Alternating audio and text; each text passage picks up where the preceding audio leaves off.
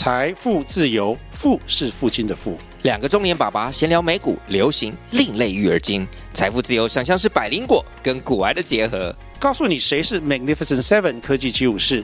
你该买瘦瘦比双巨头吗？从马斯克到泰勒斯，从华尔街到好莱坞，我们都追得上。新的一年听新的 Podcast，让我们一起财富自由，富是父亲的富哦。大家好，我是布利基，今天是俊浩，我们走花路吧第十五集，大家有没有加入欢迎王之国的行列啊？我要把第三名集取名为剧本部长的恋爱细胞被唤醒了，哇！我整个语调非常高昂，我知道。我们今天就专心的聊聊第三集吧。那虽然路透剧照呢有感觉剧情会走到另外一个转折，但是心中小鹿不免还是一直不停的乱撞。巨源跟四郎呢，总是能够突然带来惊喜。看戏哦，看到嘴酸，真的是我第一次。那今天第三集的呃开场呢，就是要把我笑死，因为四郎用索哈顿发型形容巨源，那巨源呢用手机查了才知道是过度矫正，像被牛舔过的造型。哇！当时我当场看到那个。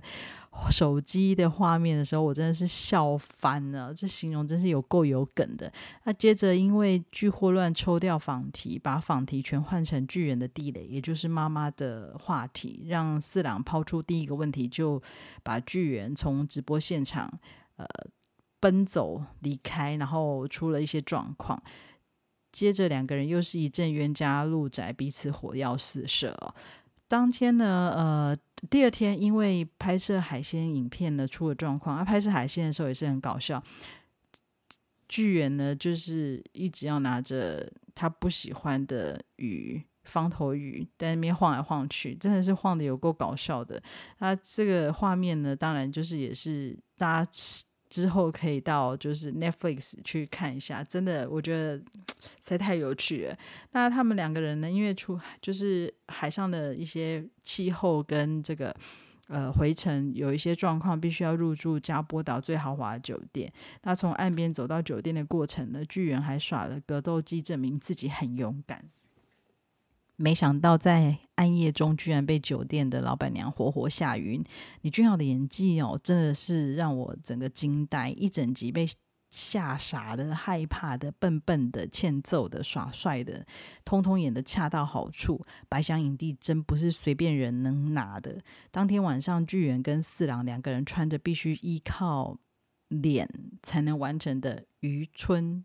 时尚服装开始拼酒拼敢讲，四郎真诚的笑容跟内心话呢，又再次让巨人内心被触动。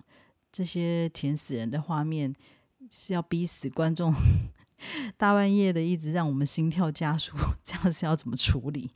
隔天回程前呢，两个人骑着脚踏车欣赏加波岛的景色。搭配浪漫的音乐，真的是净化了我这一辈子的眼球。恋爱细胞被唤醒的巨人，果然开始抵挡不了四郎的魅力。晚上不下班哦，以为他在认真工作，结果是在做恋爱测验。测验的结果呢是辛苦的单恋中，然后还鼓励他去勇敢追爱。没想到这个母胎单身的孩子，真的是没头没脑的跑去找四郎，想要送他马卡龙。结果却是撞见四郎跟男友相拥的画面，哎呀呀呀！第三集就停在这揪心的画面。好伤心啊！前面才笑得这样子，这么开怀。那我有发现哦，我刚刚到现在都没有提到他其他角色的发展，啊，请大家原谅我，因为这一集的巨人的恋爱神经整个被启动，实在有太多可以分享的。那毕竟我身为 俊浩的粉丝，身心灵都聚焦在巨人身上。那润儿饰演的这个甜美四郎呢，也是非常的美丽迷人，俊男加美女，真的超级无敌的，好期待看到第四集啊！好，没问题。呃，下礼拜呢，我们会我会再花一点时间跟大家分享。最近呢，有很多宣传影片，然后还有很多就是两个人在拍摄杂志的互动。那这些呢，其实都让我觉得。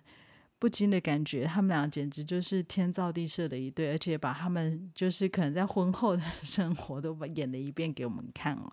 好好兴奋的半夜 在录音，真的感谢大家的收听，那也祝福现在呢听着节目的听众，还有俊浩，还有欢迎来到王之国，跟我自己呢都走在花路上，下次再见，拜拜。